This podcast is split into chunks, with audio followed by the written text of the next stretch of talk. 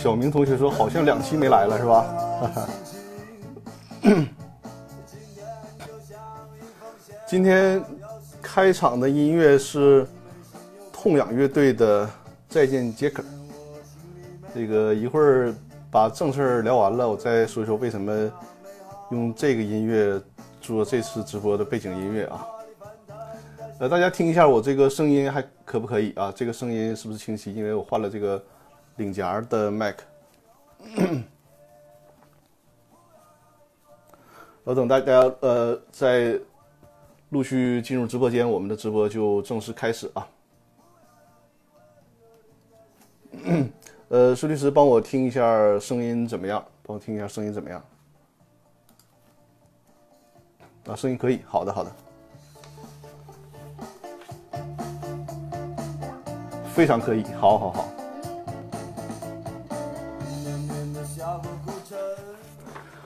在呃展示二维码啊，大家。大家有要提问的问题啊，扫描这个二维码，在“公司法大爆炸”的微信公众号里面进行提问。因为在直播间里留言，它会受到呃字数的限制，不太方便。所以说，尤其我们是讨论公司股权的法律问题嘛，有什么问题咱们直接扫描这个二维码，在“公司法大爆炸”的微信公众号里面进行留言啊。或者如果你看不到二维码的话，比如说是音频平台的听众，那么就在这个微信公众号里面搜索“公司法大爆炸”，关注这个公众号。留言就可以提问啊！我们现在直播的时候，在现场就可以进行提问。呃，如果是在之后的回放当中看到这个二维码，也可以留言提问，我会在下次直播的时候进行解答。每次直播呢，都是按照大家呃留言提问的时间顺序给大家进行解答。我感谢图克威尔，感谢马斯特送出的礼物，谢谢。也欢迎大家点击关注我的左上方的头像啊，关注我的直播间，也欢迎大家把我的直播间。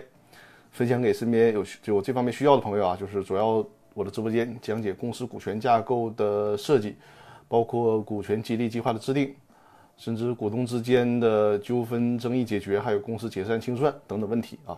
如果你身边有需要这方面法律需求的朋友，可以把我的直播间转给你身边的朋友，通过新浪微博啊、朋友圈啊、这个微信的微信群呐都可以啊。感谢忍者不忧分享了我的直播，谢谢。好，喝口我喝口水，咱们就正式开始啊！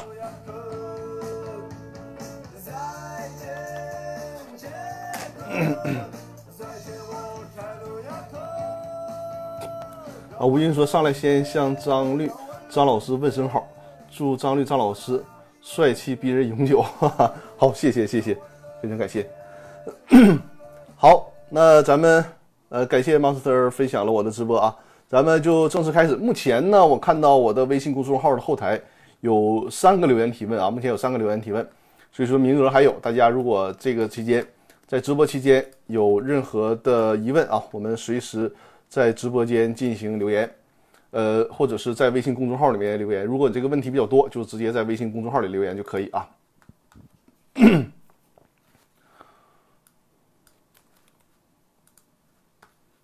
嗯，稍等一下。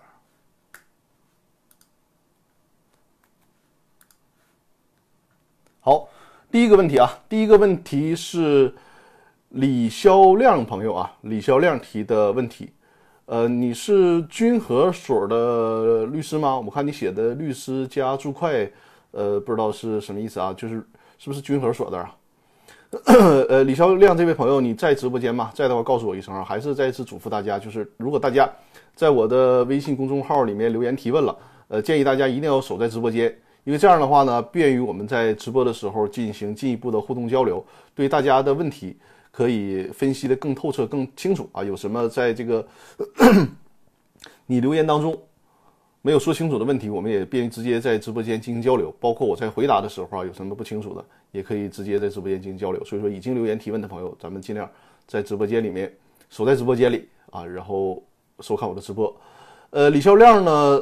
他，你的问题是说，张律师你好，请教一下，公司减资未通知已知债权人，只是发了减资的公告，程序违法，有什么法律责任啊？非常简单明了的一个问题啊，就是说公司减少注册资本，没有在报纸上进行公告，啊是没有通知债权人，只是在报纸上进行了公告，那么这个程序显然是违法的，需要承担什么样的法律责任？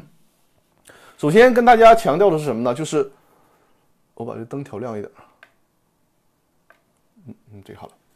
首先跟大家强调是什么呢？就是如果公司呢减少注册资本，要求必须履行的两个程序，这有点太亮了，就是一个是通知已知的债权人，通知已知的债权人，再有一个呢就是在报纸上公告。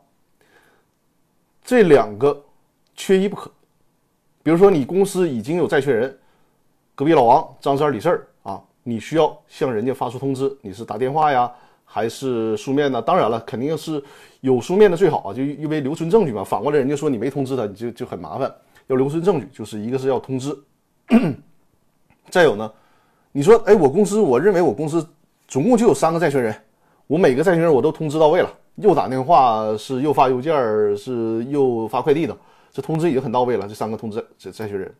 那我就没有必要在报纸上进行公告了吧？而且现在这种情况可能也没有没有多少人看报纸，对吧？那还有这个必要吗？这么麻烦，还得花一份钱。实际上这个是必须的。如果你没有在报纸上进行公告，那实际上你的这个减资程序就是违法的，那就是埋雷了啊！将来人家可以以此为由要求你承担相应的责任。所以说这个问题啊，就是减资通知和公告缺一不可，缺少了一样。那么，就是程序违法。那像呃李肖亮朋友他提出这个，实际上程序违法就更严重了。因为什么呢？他只是公告，没有通知已知的债权人。实际从我们实践的角度啊，你这个，因为我刚才提到了嘛，现在也没有多少人看报纸，对吧？你就在报纸上公告，然后你就特，而且你是在明知道你自己有债权人的情况下，你不通知人家。可能会抱着什么侥幸心理呢？反正我在这个报纸上进行公告了，对吧？呃，我也估计他们也不看报纸。那这样的话呢，在他们不知情的情况下，就在这些已知债权人不知情况的情不知情的情况下，我就把注册资本给减少了，免得他们提出这样那样的要求。比如说，因为正常情况下，人家债权人有权利要求你这个公司，要不然提前履行债务，就是提前还钱，要不然提供相应的担保，否则的话，人家不同意你减少减少注册资本。你可能是为了怕有这种麻烦，怕通不过，你就弄了一个只在报纸上公告，然后呢，悄悄无声息的啊，不通知人家债权人，这是不行的。所以说，像这个李肖亮你描述的这种情况啊，实际上他的违法的情形更严重，造成的这个损失和后果也更大。所以在这种情况下，肯定违法了，违法了怎么办？要承担什么样的法律责任？实际上，这个呢，你可能啊，直接在公司法里面找不到这个答案。那不要以为公司法里面没有规定，就说你减资了，违反程序如何处罚没有规定，这个事儿就划过去了，你就可以不承担责任了？不是的，在公司法的司法解释三上啊，公司法的最高法院对于公司法的解释，司法解释三第十二条有这个规定，但实际上坦率的讲，这个规定呢。没有那么直接明确，就是这个规定里面从文字表述上没有说你减少注册资本了会如何如何。但是这个规定怎么说的呢？第十二条啊，就是公司成立以后，这是司法解释的原文了啊。公司成立以后，公司的股东或者公司股东或者是公司的债权人以相关股东的行为符合下列情形之一且损害公司利益为由，人民法院就是要求承担相关赔偿责任啊。人民法院应当予以支持。其中，其中第四项就说了，其他未经法定程序。将出资抽回的行为，虽然这里边没有提到减资，实际上呢，它的这种情形对应的就是违法减少注册资本的情形。根据这条司法解释，人家就可以要求你公司啊，或者是股东啊，甚至公司有责任的高管承担相应的责任。为什么这么说呢？因为在这个同样这个司法解释的司法解公司法司法解释三的第十四条里面提到，就是。股东如果抽逃出资，因为你这个违法减少注册资本，实际上就相当于抽逃出资嘛。公司或者其他股东请求请求其就是抽逃出资的股东向公司返还出资的本金，那么协助抽逃出资的其他股东，甚至董事和公司高管，还有实际控制人，都要对此承担连带责任的，这就是一个法律后果。那关于这个问题啊，就是最高法院有一个民事裁定。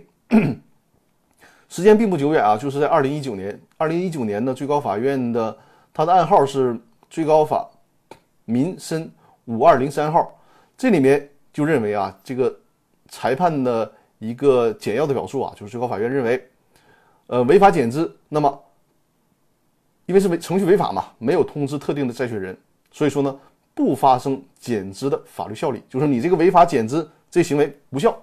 你就比如你有你由这个注册资本一千万减到了三百万，这个减资行为无效，还应该认定为你的出资义务是一千万。在公司穷尽执行措施无财产可供执行的情况下，公司的股东仍然应该按照其认缴但未届期限的出资范围内，对公司不能清偿的债呃不能清偿的债务承担补充赔偿责任。什么意思啊？比如说你一千万，你减少到了三百万，你说我。如果按照这个减资的协议，你只需要向公司履行三百万出资的义务就可以了。但是按照最高法院已经有明明确的这个相关的裁定啊，实际上你还是需要向公司履行一千万的出资义务才可以。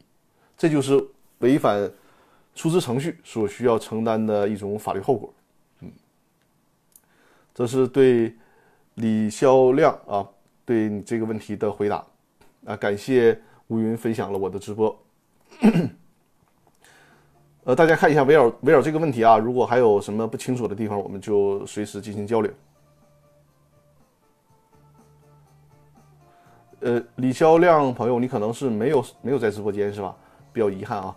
呃，就是我们提出问题之后，尽量守在直播间给大家进行解答。那咱们就进入第二个问题。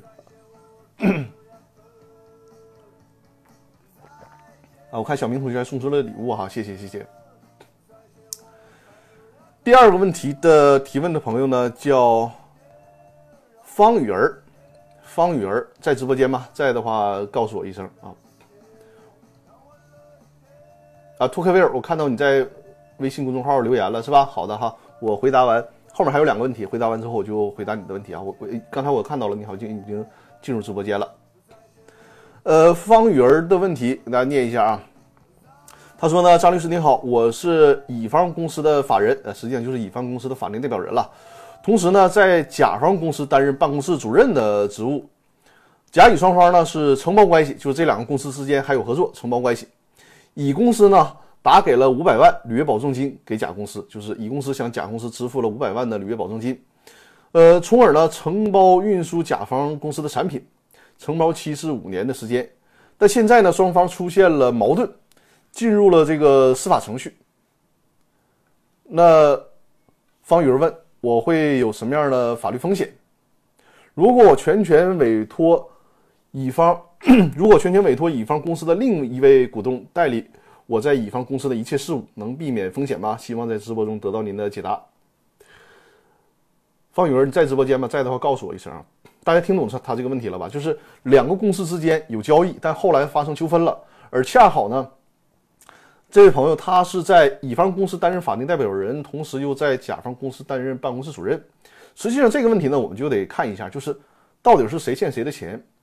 如果啊，我们假设是这个 乙方的公司欠甲方公司的钱的话，那如果双方发生了纠纷，经过诉讼。判决乙方公司履行相关的付款义务。如果乙方公司没钱支付，那么因为乙方公司没有办法履行判决嘛，你作为法定代表人受到的影响呢？之前也反复的讲过啊，受到的影响就是会被限制高消费啊，不能乘坐高铁，不能乘坐飞机啊等等，甚至可能是会限制出境。再有呢，就是 情况比较严重的情况下，法定代表人可能要面临司法拘留。这是一个比较糟糕的局面，而且呢，你作为法定代表人，如果公司的股东不配合你，可能还没有办法更换，就是把你替换下来，那你就是一直在顶着这个雷，这是对你的一个最大的风险。那至于说你在甲公司担任办公室主任，首先啊，办公室主任他算不算公司高管，需要看公司章程的规定。如果仅从公司法的角度，那公司法规定公司的高管通常包括董事、监事。经理、财务负责人等等啊，所以说需要看你这个是不是担任公司高管，是不是办公室主任，在你们公司，在这个甲公司定义是不是公司高管？如果是公司高管的话，就进啊进一步看，你是不是利用你的职务做这个关联交易，从而从而呢，或者是你自己从中牟利，或者是呢通过关联交易损害了乙公司的利益，或者是损害了甲公司的利益。如果有这种情况，那么受损害的那一方公司可以要求你进行赔偿，或者是你的收入，所谓叫归入权，就是比如说你通过这个交易里面你赚了五百万，那你需要还给到受损失那个公司，就这种情况。所以说，以上我分析的就是你在这种交易当中可能 可能面临的风险和问题啊。目前能看到的就是这些和风险问题。如果是你在直播间的话，你可以呃进一步的来问，就是你所还担心什么方面啊？就是从你的提问当中，我去猜测你应该面临这些问题，但是但是啊，根据你自己的自身情况，你认为在实际啊，你在这个公司实际情况当中还会出现哪种你所担心的情形？可以在直播间留言，呃，向我进一步的提问。但我看好像你这个时间段没有在直播间是吧？比较遗憾啊，就是大家还是守在直播间。这是第二个问题啊。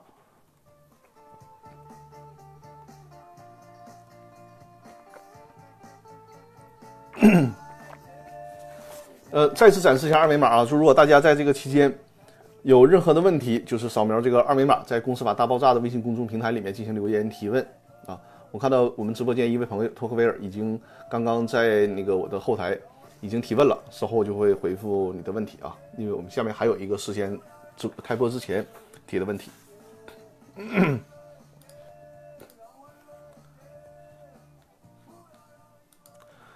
那咱们就回答第三个问题啊，啊，另外一朋一位朋友又在微信公众号里面提问了。好的，我看到了。那那目前已经有五个问题了，就是大家还有问题呢，抓紧时间提问，因为我们直播时间的时限只有一个小时的时间啊，我会按照大家这个提问的时间顺序进行解答。第三个问题呢，是在开播之前一位律师朋友的提问啊，叫张燕律师。张燕律师，你在不在直播间？在的话，告诉我一声啊。他的问题呢比较长。呃，我大概给大家复述一下这个问题吧。这个问题比较长。他说：“张律师你好，咨询一个问题。甲公司呢有五个股东，其中呢股东 A 占了百分之七十四的股权，其他股东占了百分之二十六。公司呢由 A 股东经营管理，其他四个股东不参与。公司呢成立以来一直没有分红。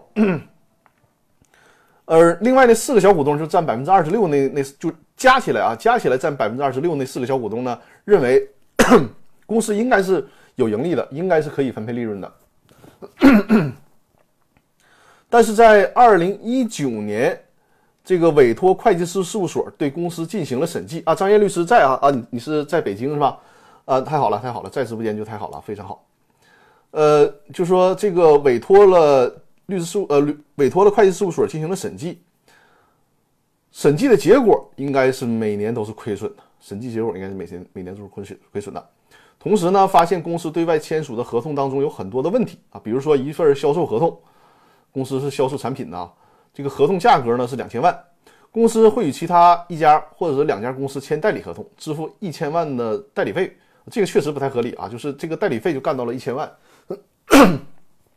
就是差价，中间中间商赚差价就赚走了一千万，导致公司的销售产品根本无法盈利，并且呢，公司对个人借款年利率高达百分之十八。没有召开过股东会，那么在这种情况下，小股东如何维护自己的权利？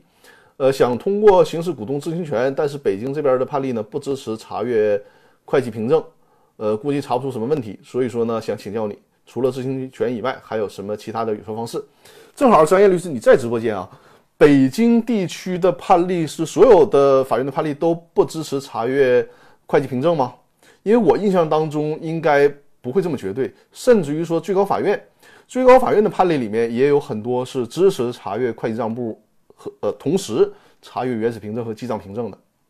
当然了，最高法院自身对这个问题的判例也有不一样的，有判例真的就呃只能按照公司法的规定，就是只能查阅会计账簿，不能查阅原始凭证。但最高法院也有很多的判例是可以啊，甚至说是应该。有我印象当中是比较典型的一个判例，就是支持查阅会计账簿，呃呃，会计账簿的同时查阅原始凭证和记账凭证啊。呃，我建议你还是再查询一下北京地区的相关判例，尤其是你所起诉的法院以及所所对应的中院啊，所对应的中院的判例，尤其是近一两年的判例，因为 现在普遍实践当中的观点都认为啊，就是如果只查阅会计账簿的话，没有办法和原始凭证相对应，那这个会计账簿造假就太容易了。海淀法院、第一中院基本都不支持。啊，那北京地区的法院居然这么保守，是吧？居然这么保守，那你尝试引用最高法院的判例试一下啊，试一下。另外呢，你这里面提到了，二零一九年的时候还委托会计师事务所进行过审计。如果是进行过审计的话，实际上审计的效果要远远大于和好于你股东知情权的效果的。那如果你是通过审计都没有发现出，进一步的问题，你想要通过行使股东知情权，即便是法院判决你可以查原始凭证和记账凭证，因为股东知情权当中对于这些财务信息的了解还是有限的，甚至于说你也不能复制，你只能是给你限定时间，然后带着会计师和律师去辅助查阅。既然审计都已经全面的审计了，没有发现问题，那你寄希望于股东知情权，恐怕也很难进一步的发现问题。所以说呢，我们假设啊。假设你的判决就只能让你查会计账簿，那么在股东知情权这一块呢，就不要投入太多的精力了，因为你之前已经有这个审计报告了。你看一下审计报告里面，就是比较现实的角度，你从这里面能不能发现问题？比如说你刚才提到了这个支出费用不合理，那你在这一块就应该投入一些力量去研究这个这个问题了。就是说你这个一千万为什么支付代理费用？谁决定的？支付这一千万的代理费用，如果是公司高管，你甚至举出相应的证据或者是这个商业惯例来追究高管，就是做出这个决议，支付一千万代理费的决议的高管承担相应责任，这就是你的维权线索。因为显然啊，无论正就任何正常人判断，一个代理费总价款才两千万，代理费占了一半，这显然是不太合理的。不符合商业逻辑的，所以这是你的一个维权角度。另外一个就是你当初的审计当中有没有看到公司的银行流水之类的啊？就是这个公司的支出有没有不合理的地方？比如说像个人支付款项，因为这个我们我经常做股东知情权的案件，跟会计师事务所合作比较多啊。财务上呢，就是在会计师事务所进行审计的时候，人家你你需要提需求，给人家指明审计的重点和方向。否则，尤其这个公司经营的时间比较长了，业务量比较大，工作量是比较大的。就是如果让他泛泛的，你不给他指明一个方向和重点，他可能审计的时候没有办法有效的覆盖到你所需要那个查阅维权的点。比如说审计的时候，我们应该着重强调，就是这个看一下公司支出，公司支出有哪些不合理。比如说像个人转账，这肯定是有问题的。再有呢，就是大额的支出有没有相应的。原始凭证支持，比如说有没有合同，有没有合法合规的发票，这些信息都是需要看到的。另外呢，就是你查的时候，这种大额的支出，你比如说你提到这个代理费，代理费支付出去了，那你就应该看到他是支付给什么公司的，从而看一下这个公司和你们现在这个公司的控股股东或者是实际管理人之间有没有任何的关联关系，这都是一个维权的手段啊。所以说啊。既然你说北京地区的股东知情权，呃，可能不能很好的支持要求你们查阅原始凭证，那你前提是你都已经有了相关的审计这个经历了，就是从当年的审计当中再看一下能不能找到一些有利的线索啊。同时，你这个需要把你的需求提供给当初做审计的会计师，让他再帮你看一下，就当初从基于原来的那些材料，能不能发现。一些进一步的问题，这是需要你和财务人员进行沟通的。呃，小明同学，张律师后台留言了。好的，好的，我看到了你的留言。好的，呃，张燕律师，这是我对你的问题的回复啊。如果有不清楚的，我们随时在直播间进行沟通。那我们看一下微信公众号，现在有那个新呃新的留言啊，新的留言有三个留言，我会按大大家这个留言的时间顺序。呃，第一个留言的是托克维尔啊，托克维尔。啊，托克维尔，你在直播间吧？应该在是吧？我来回答托克维尔的问题。他说：“张律师好，呃，关于公司减资需要公告，还要通知债权人，在这个当中，债权人除了公司的欠账和应付账之外，这些常规的债权人还有哪些也算是债权人？如何能做到不遗漏债权人？”呃，木子树心说做费用的专项审计和在职审计，费用的，就是你们当初审计的时候是做费用的专项审审计，是什么费用的专项审计和在职审计？在职审计是指哪个方面？就是你是不是对公司进行了全面的审计？我建议你还是需要跟，因为当初做审计的时候，你做你们 作为律师是不是介入了？有可能你们当初没介入，所以说公司方面。也没有提出更明确的需求，没有把这些重点的问题去挖掘和发现，是吧？你既然这个已经审计完了，你们现在可能再想审计，人家也不让你审计了，那就挖掘一下原来的审计资料里面有没有对你们更有利的信息。而且至少从你披露出来的情况里面，也是有一些维权的点的，比如说你说的那个呃代理费的代理费的问题啊，都是可以进一步去挖掘的。好，托黑威尔在直播间，托黑威尔说就是。这个减资的时候需要公告债权人嘛？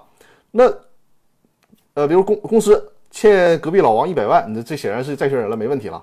他说，除了这种常规的债权以外，还有哪些也算是债权人？你比方说哈，因为这个是正常的经营往来当中，或者是呃企业欠款当中有债权人。那比如说你除了这个经营合同，还有一些赔偿责任，比方说公司啊的车辆发生肇事了，给人家呢。对方的财产或者是人身遭受损害，还欠人家七八十万，还没有赔付，那在这种情况下也算是债权人啊，也算是债权人，也应该去通知。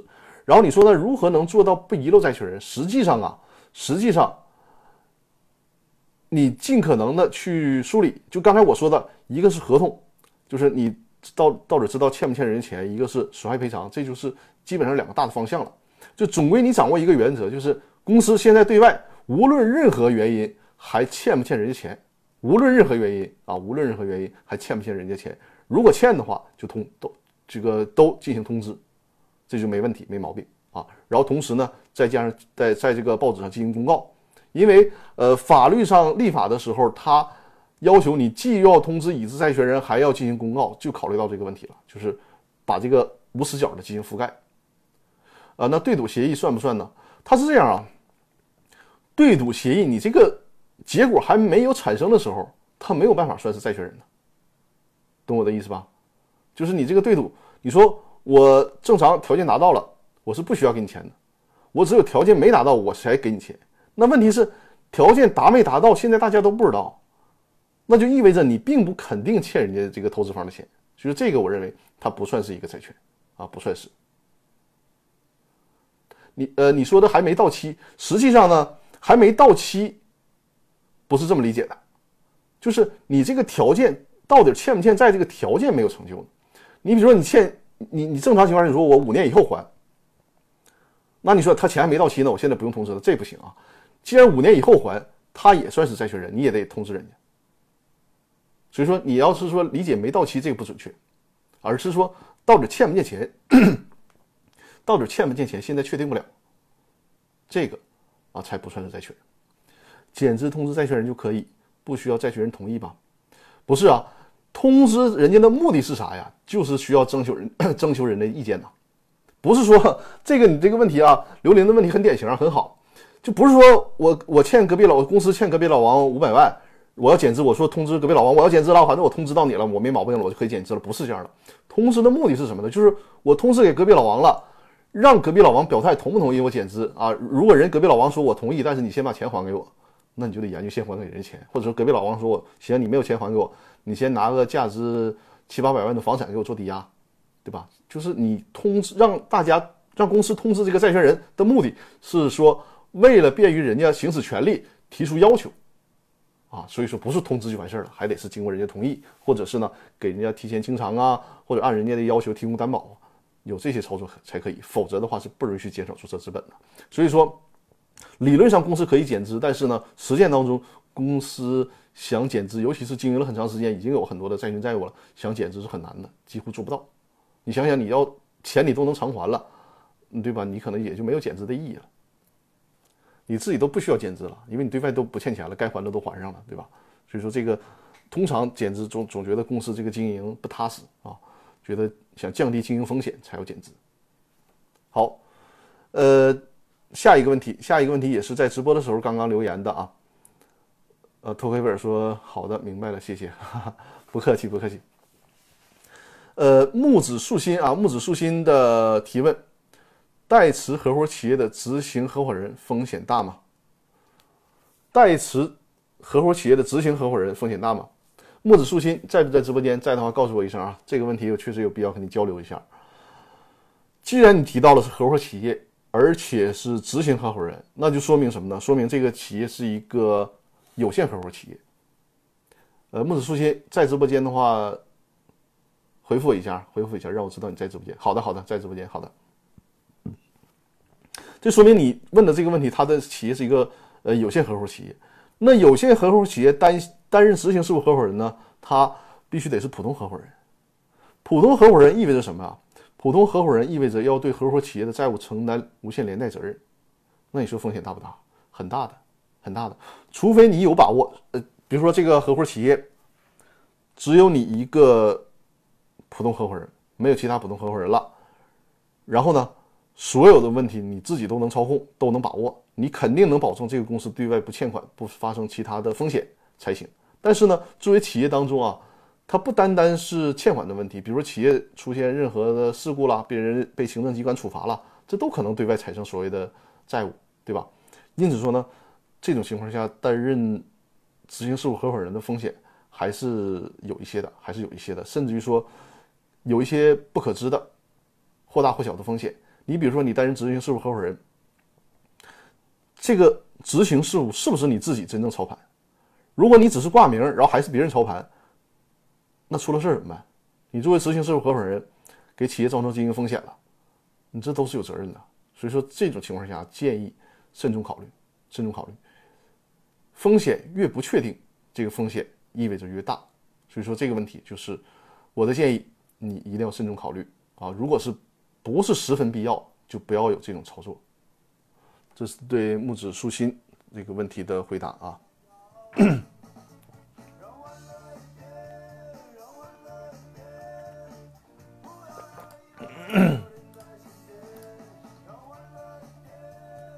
好，木子树心还有呃没有？如果还有没听清楚的地方，或者是需要进一步提问的地方，可以随时提问啊。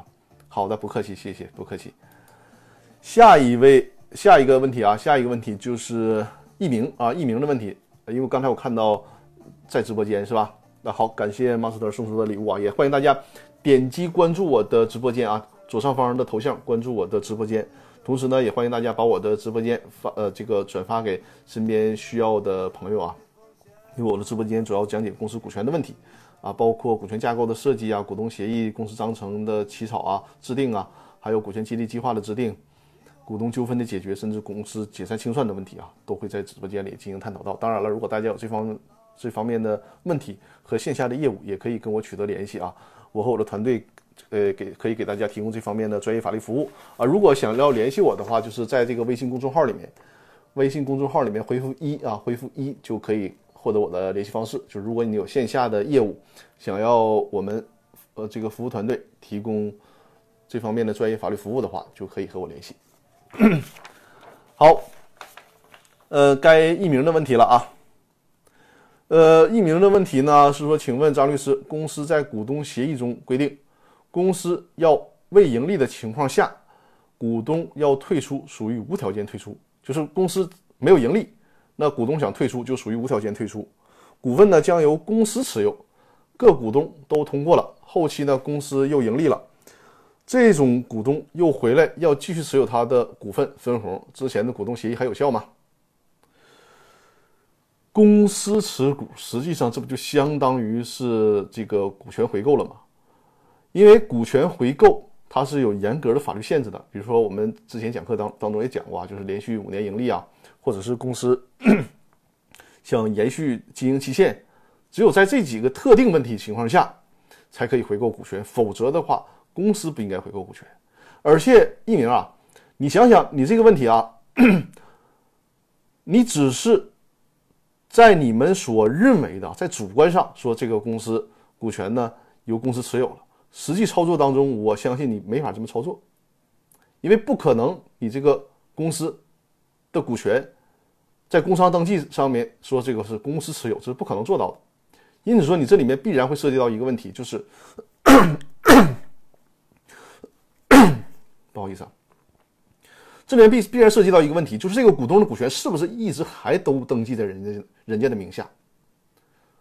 正好，呃，那个小明同学，你在直播间，你可以回答一下我的这个问题啊，是不是这个股东的股权一直登记在他的名下？因为从实际操作当中，虽然说你们可以这么认为，说这个公司的股权呢回购回来了，然后由公司持有，但是你看，但是工商登记没有变更，肯定没有变更，因为实际当中你肯定变更不了。再有呢，就是。你们的这个所谓回购，确实这种操作是无效的，因为公司法规定啊，如果不符合公司法的特定情形，刚才我说的特定情情形是不允许公司回购股权的，否则的话，那不就成了减少注册资本了吗？对吧？这是严重违背公司法的这个资本维持原则的。因此说，对方可能就会钻这个漏洞。就是认为提出来，你们这个当初的股东协议所约定的内容违反了公司法的强制性的规定，无效。因此说，我还是公司的股东。既然我还是公司的股东，我就有权利分红。尤其是什么呢？你这个工商登记一直都没有变更，还是人家的名字，人家当然有权利要求分红了。所以说，在这个这个情况啊，这个情况，呃，如果对方。懂的话，或者是请一个公司股权方面专业律师的话，基本上他的这个主张是可以站得住脚的。他还是公司的股东，然后呢享有公司的分红。当然了，他如果没有履行出资义务，那么就还得继续向公司履行出资义务。这就得得看你们当初的股东协议和公司章程里面这个出资期限是如何确如何约定的了啊。你说你不能你只享有分红，然后不这个实缴出资啊。另外你还需要看一下。因为默认情况下，如果没有实缴出资，他就没有办法享有分红。除非你们有约定，就大家一致约定了，大家按照认缴出资比例分红，那他上他可能现在一分钱出资都没出，照样会获得分红。如果没有这种特殊约定的话，你们可以拿他没有实缴出资为对抗，然后呢不给他进行分红，就是因为按照实缴出资比例进行分红嘛。当然了，你其他股东想要分红。其他股东也得是完成实缴出资才行啊，不能说你们其他股东没完成实缴出资分红了，然后就不给人家分红，这是不对的。就是如果默认情况下没有做特殊约定，那只有实缴出资的股东才能享有分红。啊，小明同学，这个是对你问题的回复啊，还有什么不清楚的地方，随时交流。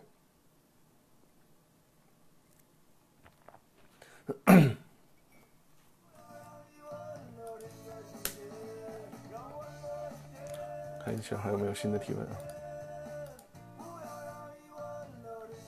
嗯嗯，好的，谢谢，好的好的。呃，托克维尔说，张律师，如果实缴未全部到位，可以参加分红吗？就是实缴了多少就参加多少。呃，这个这个是个数学问题啊。我当初也是因为咱文科生嘛，对这个事儿理解就比较吃力，也是琢磨了半天啊。就比如说你这个注册资本是一千万，然后呢，你你是。占百分之六十的股权，那你就是六百万的出资义务。但是呢，你只实缴了十万块钱。但问题是呢，其他股东一分钱都没缴。那按比例上来讲是什么？按照实缴比例出资，呃，分取红利。那你你虽然只交了十万块钱，你自己还有很大一部分那个出资没实缴呢。但是轮到分红了，只有你实缴了，那就只有你分红呗，就这个意思啊。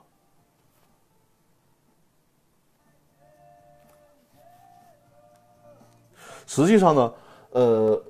多说一下，就是我们国家目前的公司法还是比较粗线条的。我觉得哈，公司法还有很多值得完善的空间。比如说分红这个实缴出资，我们想象一种情形，就是它会产生一些争议嘛。我们想象一种情形，就比如说大家都约定，呃，十年以后履行实缴出资义务。结果呢，某一个股东他看到，哎，这公司盈利了，好啊，他光自己把这个实缴出资都给都给缴了。为了获得分红，这种情况显然它是一种，并不是善意啊，是一种咱们说恶意吧，也也说不上，反正就是一种不讲究。那他利用这个规则，是不是能获得当年全部的分红呢？这个在法律上，其实我觉得就应该有必要细化，因为对于其他未实缴股、未实缴出资的股东来讲是不公平的。因为我大我们大家合作，目的就是我是量体裁衣嘛，我认为我十年以后有了这个能力，我才这么约定的。那你现在就是借着我目前我们这些其他股东没有能力，你有能力，然后你就把这些年的分红你就全都给吞掉了，这似乎也不不太合理，不符合这个诚实信用的原则。是吧？所以说，你像这种更加细致的规则，在我们的公司法里面呢，司法解释里面呢，还是没有全面的覆盖到，还是比较粗线条。所以说，我们的公司法还有更多的这个完善的空间。我觉得，从解决实际问问题的角度啊，实际上现在就够我们研究一阵子了。但是如果把这些问题更加的完善，肯定会对我们的呃商业运行啊，这个社会经济发展呢，会起到一个更好的作用。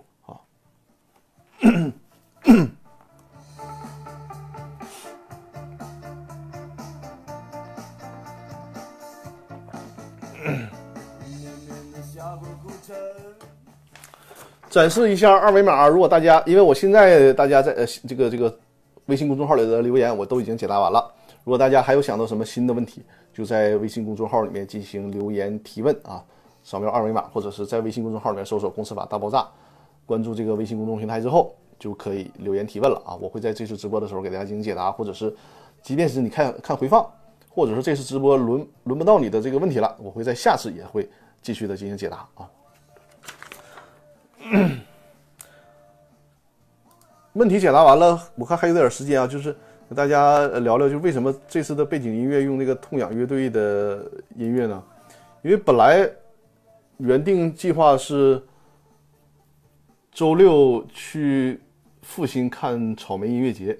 呃，小明同学说：“请问张律师，刚才那个问题，如果股东退出，其他股东一元回购他的那部分合理吗？”这个啊，退出一元回购，你情我愿，这个就完全没有问题啊，你情我愿完全没有问题。就是股东和股东之间花多少钱，怎么回购，它不会影响到公司债权人的利益。所以说，你看这个立法它是有一个思这个思思维逻辑的，符合这个逻辑。你就会理解为什么这么规定，就是你们股东之间怎么转让股权，跟人债权人没有关系，因为无非就是你张三的出资义务挪给了李四履行出资义务了，对吧？而且你们之间如果恶意转让的话，还会承担相应责任，这是都是有法律规定的。所以说你们之间花多少钱，你赔了还是我亏了，这都无所谓，你们之间的规定。所以说多少钱，你是以一块钱呢，还是以一个亿啊？随便啊，这个法律不做限制。托黑本说张雨生聊聊老罗，他那个《甄嬛传》有限公司。啊，你是说张律师是吧？打错了，还给我整成张雨生了，太吓人了啊！那个聊聊老罗，他他的我不知道他现在还没还完啊，不知道还没还完。因为老罗为什么承担个人责任？罗永浩为什么承担个人责任呢？因为比较讲究嘛。正常情况下，这个公司是以出资额为限，承担有限责任。而且显然他的那个公司就是锤子科技，注册资本也完全没有六个亿那么多，而是老罗为了呃安抚投资人，或者说这个让投资人减少损失，他主动自己。承担个人责任，承担个人责任，所以说老罗才背负了六个亿的债务。如果是一个正常的投资人，以出资额为限，比如说锤子科技，哪怕他只有一个亿的注册资本，老罗当时的股权大概好像我记得后来稀释到也就是百分之十百分之十左右了。实际上他还个几千万就已经完事儿了，跟他就没有关系了，因为履行出资义务了嘛，就跟他没有关系了。但是呢，为什么无论对老罗怎么评价的人，对他现在做的这个事儿，大家都挑不出毛病？因为他确实是站出来。啊，自己就是虽然法律是这么的规定的，就是从合法合理的角度，他不去还钱，没没说的。但是呢，他从这个道义的角度站出来，替公司把全所有的钱都还了，就是主动承担连带责任，承担无限的这个连带责任六个亿，这个确实是比较让人钦佩的，这个是确实比较让人钦佩。嗯。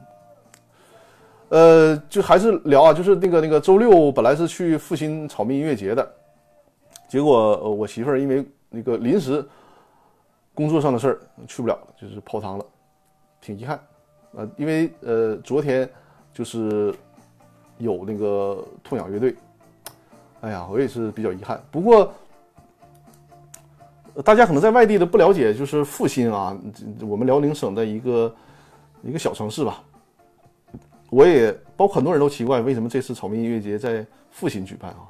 就是，嗯，后来那个从网上反映的效果，确实还还是会多多少少的有各种各样的问题吧。比如说，这个场地最大的问题，据说是严重发臭。为啥呢？他在阜新弄了一个类似于旧的矿场，然后再加上点子比较背啊，阜新一直在下雨。好在草莓音乐节那天就晴了，但是呢，因为连连续半个多月甚至一个月下雨嘛，周围的泥巴都已经就全全都成那个泥坑了，那肯定就会相应发臭嘛。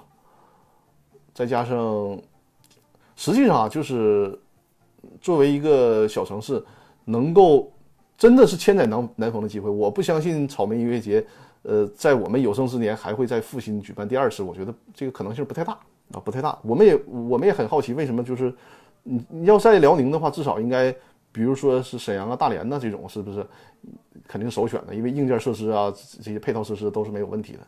但安排在了阜新，然后当地也出现了一些这样那样的情况吧。比如说住这个酒店，因为阜新这个城市一下涌进去那么多呃文艺男女青年们啊，这个宾馆的接待能力可能也有限。再加上当地人觉得好家伙，可算来了个大活是吧？据说这个房间费用都涨到了八九百块钱，甚至一千块钱往上。因为按照阜新这个城市的房间价格，二百块钱都算是一个平时的价格，都算一个特好的房间了。然后干了干到了这个价位，实际上我觉得，呃，我们辽宁的小城市好不容易得到这个机会，应该是利用这个机会充分展示，就是别是怎么想的留着人家的钱，而是留着大家的心，给大家。带来一个好印象，然后实际上是一个复兴这个城市对外展示自己的好机会嘛。但是给很多人一个不太好的体验，我们也觉得是比较遗憾的。我今天刚刚开播的时候还看到微博上好像说，复兴当地的工商行政管理部门已经介入了啊，对有几家这种恶意宰客的这些企业要进行处理。但是实际上这个影响已经造成了啊，我觉得更好的办法就是应该事先进行防范，避免这种情况出现。好像也有些人就是根根本找不到旅馆，因为无无论多贵，但当地可能是这个接待能力也有限，就是出现了有可能是没有地方住的情况。哎呀，我我特别希望我们辽宁啊，全都我们自己的家乡全都给力起来啊！所以说，希望这些活动经常能来我们呃辽宁地区举办吧，也希望我们自己争口气啊，自己争口气，给大家带来更好的体验。反正这次没有去。阜新的草莓音乐节，我也是非常遗憾的啊！尤其是我媳妇儿准备了很长时间，准备我们去去那儿好好嘚瑟一把，是吧？哎呀，我的相机啊，特意买了个新镜头啊，这卷儿也上上了，结果没去上，这是比较遗憾。好像是下个月沈阳有一个什么什么音乐节，我最喜欢的二手玫瑰会会有会有演出，我争取吧。争取这一把在沈阳本土参加上。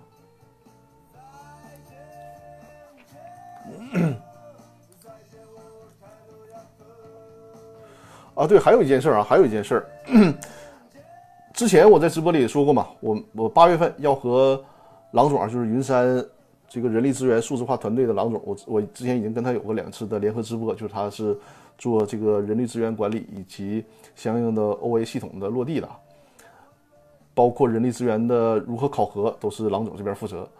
呃，然后我这边呢，我和我们团队的于路律师，我是股权律师，于路律师是劳动法呃劳动法方面的律师，就是给这个企业能够制定劳动用工的考核制度以及股权激励的这些考核考核制度的制定和落地。我和郎总呢，下个月去上海出差。之前我也跟大家在直播间讲过啊，就是我现在的想法是一个新的想法，争取以后呢，每次出差的时候都在当地稍微做一个短暂的停留，和当地的朋友，尤其是我公司法大爆炸，我自己也吓一跳。我公司法大爆炸在喜马拉雅 FM 上的公司法大爆炸的那个音频专栏已经开通了四年多，快五年的时间了，在这个期间居然都没有和和大家就是线下更多的交流，在沈哪怕是在沈阳啊，也只搞了一次的线下交流，所以说以后。争取出差的时候都到当地和《公司法大爆炸》的听友，还有我们直播间的好朋友们，尤其是《公司法大爆炸》微信群这些群会员啊，和大家做一个线下的见面和交流。彼此认识一下。呃，相信很多的，甚至于说，也不排除大家能够聊到很多思想的火花啊，甚至于说，商业模式上的合作呀，这都有可能。就是大家见面聊一聊，至少能够结识成线下的朋友。所谓叫奔现嘛，对不对？就是这个现实当中见面，争取以后啊，每次出差都在当地，呃，和好朋友们见见一面啊。然后我们定在了时间呢，是八月十一号。这次上海啊，就第一次搞这个活动，可能呃很多不成熟的地方，如果是有什么做的不到位的，还是请大家多多的包涵谅解啊。托黑尔说，把粉丝团建立起来，线下互动互动。是的，是的，这个粉丝咱谈不上，我我咱也不好意思称什么这个这个这个网红，呃，达不到那个程度，但是至少这么多朋友。经常在线上交流，我们有机会能见个面是更好的。小明同学说，因为很多人都没有听过一直播，不知道在哪里播的。哦，建建议建个粉丝群是这样，我有公司法大爆炸的这个微信会员群，当然了，这个公司法大爆炸的会员群是收费的啊，收费的。呃，大家在这个二维码啊，就是在公司法大爆炸的微信公众号里面回复入群。回复“入群”两个字，就会看到这个“公司法大爆炸”的付费微信群。这个微信群呢一直很活跃，这个微信群也应该是快四年的时间了。就是在在里面有各行各业的呃朋友们，然后在这个“公司法大爆炸”微信群里面，我们是随时进行这个交流，有什么问题就直接在群里提问，我们就进行讨论。一直这些年运营运营的也不错，所以说呢，这次定下来八月十一号，八月十一号，对我助理孙律师说这个碰面会。呃，应该叫什么什么沙龙是吧？很洋气的名字都无所谓了。就是我我我的想法就是第一次碰面嘛，咱低调点，纯这个质朴一点啊。嗯，就是这次碰面会呢，我更担心的，因为我不怕人少，人少大家交流的可能是更加深入，我就怕万一可能万一啊人要多了，比如说弄了个很多人，这大家没法在一起交流嘛。所以说这次的活动呢，还是有一个人数限制的，有一个人数限制的。然后呃，需要大家先提前报名。就是 填写一个调查问卷，提前报名。我们会根据这个调查问卷的情况，就是大家要讨论的问题啊，因为大家需要带着问题来嘛，进行讨论。和我们这次的交流主题契合程度高的，我们会做一个邀请。而且呢，因为公司法大爆炸的群会员啊，因为是都是付费的会员，会优先受到邀请啊。公司法大爆炸的群会员是会优先受到邀请的。呃，这次的交流的主题呢是这个股权架构的设计，啊，以及股权激励，还有就是相应的考核制度的制定和落地的问题。呃，包括我直播间的朋友啊，如果是在八月十一号的时候在上海，那我们可以见面交流一下。呃，报名的方式啊，就是大家在这个微信公众号里面，就是“公司法大爆炸”的微信公众号里面回复“上海”两个字啊。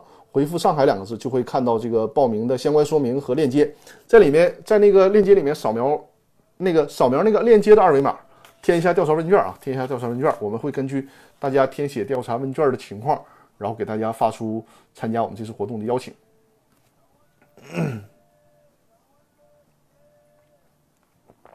之前在直播间有朋友说想要参加的，就是可以关注一下。然后在这个公司法大爆炸的微信公众号里面回复“上海”两个字啊，回复“上海”两个字就可以了解到这次活动的一些具体信息。呃，八月十一号的具体的时间和地点，我会在确认了参加的人员之后，会私信发给大家。呃，应该是在一个咖啡店，正好是我们这次去上海要拜访的客户啊，在他的那个咖啡店，环境不错，然后在那儿搞一个。小型的见面会，啊，我看已经有人留言，这个回复“上海”两个字了，就对大家在这个微信公众号里面回复“上海”两个字，就可以看到具体的报名信息以及那个调查问卷的链接啊，调查问卷的链接，大家尽可能的详细的填写一下这个调查问卷，问卷便于我们确认就是参加。能够参会的呃朋友，我们会私信发出邀请啊，这就是跟大家说的第二个，也是最重要的一个事儿啊，就是这个在上海见面的事儿，争取吧，争取在去上海之前，我再跟郎总再搞一次联合的直播，欢迎大家欢迎大家带着问题来，我们一起来进行讨论。交流啊，进行一些头脑风暴。嗯。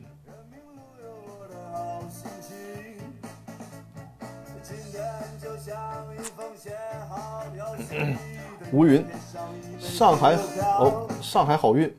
我最远只去过我们县城，真的吗？你在哪个城市啊？吴云。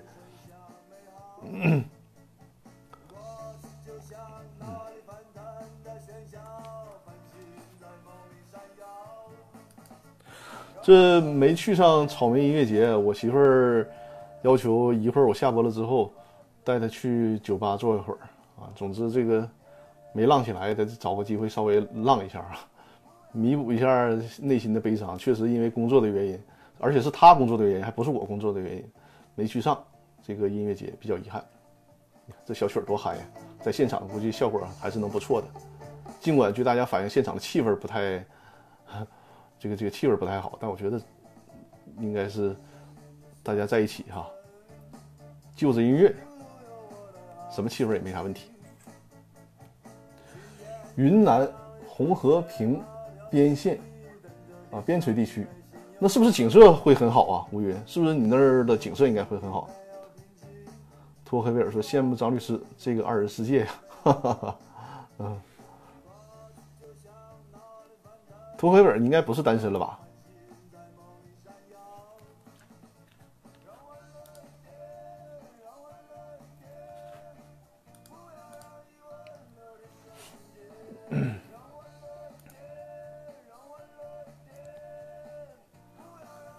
啊，吴云说还行，不会下雪。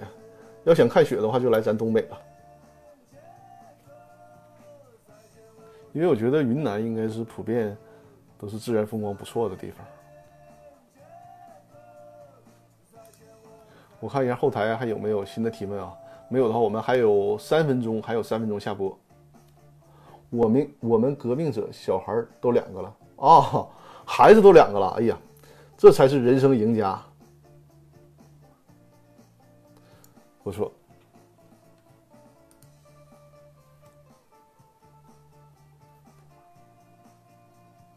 估计等我将来孩子上学的时候，人家都得以为我是孩儿他爷爷了。吴云说：“好的，哪天你到云南，拼了老命都要去见一下你。这个不用，没没有风险那么大，没有风险那么大，拼了老命。呃，很期待我我能去云南。哎，吴云，你你们那儿离云南的旅游的，比如比如什么香格里拉呀什之类的，呃，近不近呢？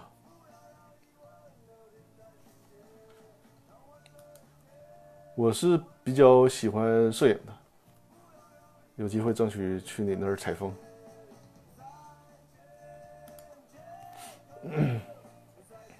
啊，很远啊！哦哦。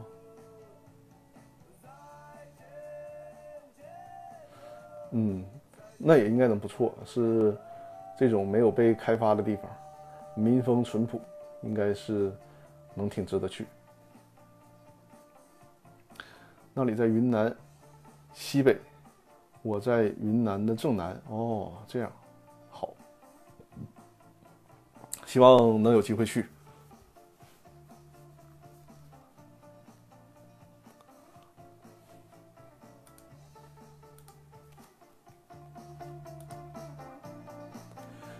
托克尔说：“感觉那里比较原生态，可以在那边搞个活动。那是搞活动，但是大家能去上不？” 我觉得那儿倒是真的适合去采风啊、旅游啊，我觉得应该会不错，原生态的地方。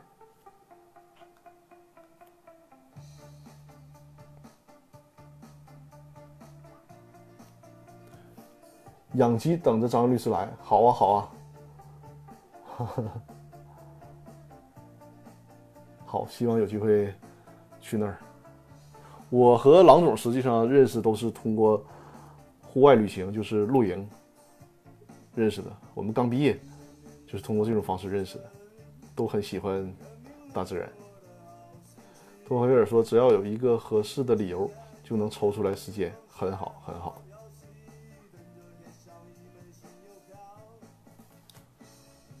嗯。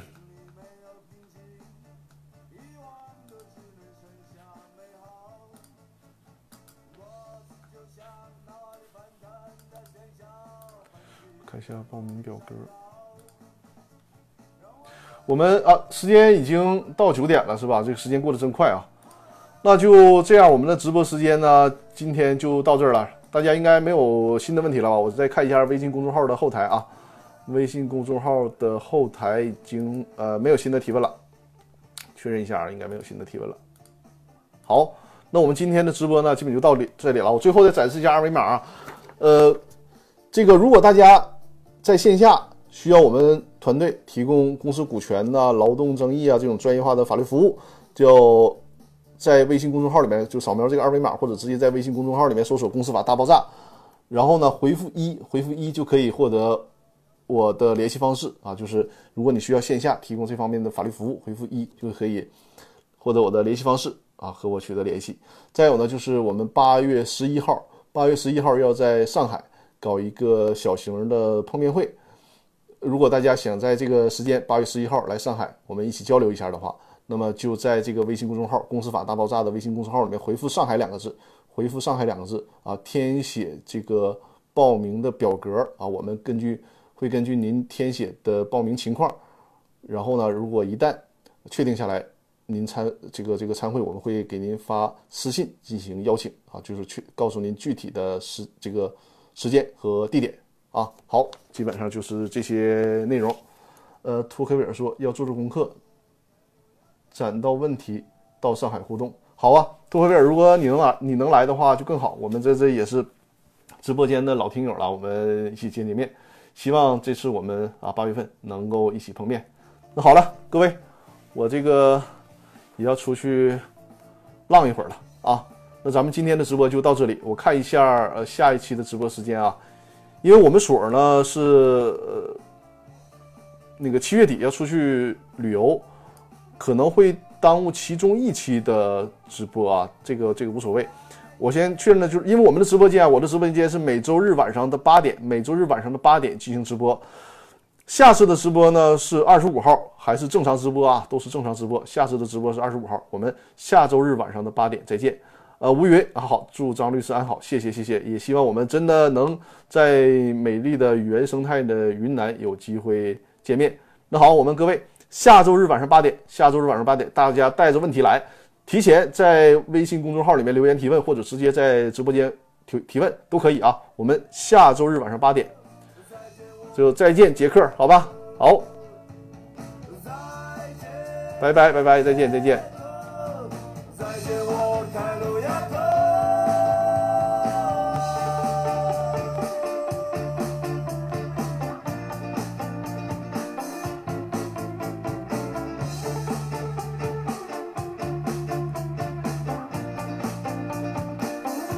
酒吧不要喝醉了，争取啊！我的酒量不行。